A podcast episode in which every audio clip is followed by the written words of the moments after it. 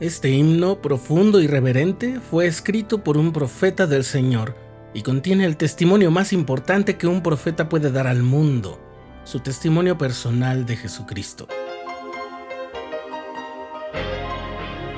Estás escuchando el programa diario, presentado por el canal de los santos de la Iglesia de Jesucristo de los Santos de los Últimos Días.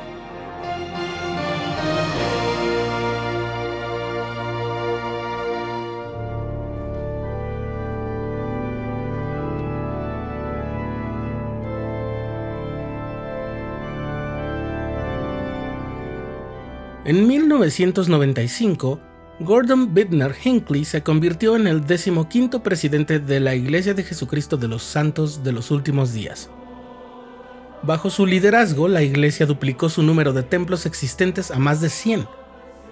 En el momento de su fallecimiento en 2008, el presidente Hinckley había dedicado más templos que todos los demás líderes de la iglesia de esta dispensación juntos.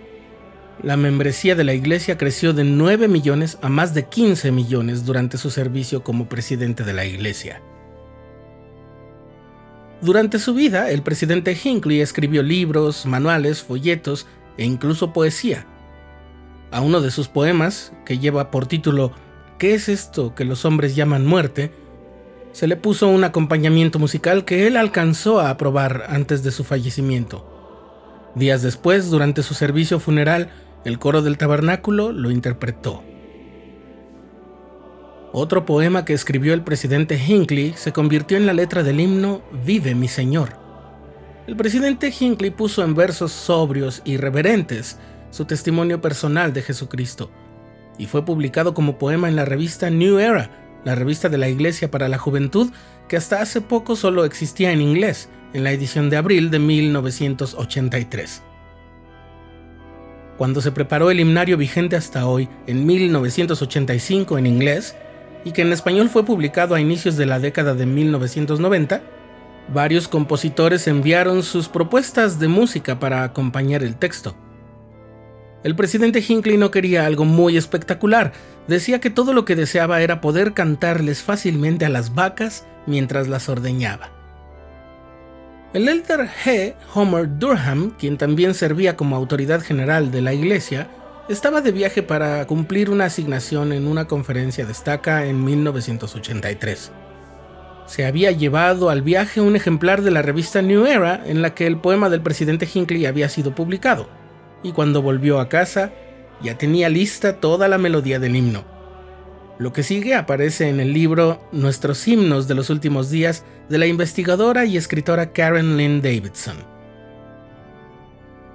Cuando el presidente Hinckley escuchó por primera vez la melodía del himno del Elder Durham, sin saber el nombre del compositor, sintió que era el tipo de melodía directa y sencilla que estaba esperando. Pero cuando supo la identidad del compositor, se sintió aún más complacido.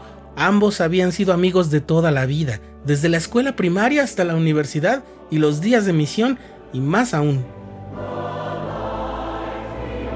En el relato de la hermana Davidson también se incluye la anécdota sobre el título del himno. Como ya existía uno bien conocido que se titulaba Yo sé que vive mi Señor, y del cual también ya hemos hablado en un episodio previo del programa diario, se sugirió que se cambiara el nombre del himno para evitar confusiones. El pasaje del libro dice así, Después de recibir una lista de otros títulos sugeridos, el Elder Durham escribió en negrita y tinta azul. Primera opción, Vive mi Señor. Segunda opción, Vive mi Señor. Tercera opción, Vive mi Señor. Es así como el testimonio del presidente Hinckley se une al de todos los profetas como el de José Smith. Y después de los muchos testimonios que se han dado de él, este es el testimonio el último de todos, que vive.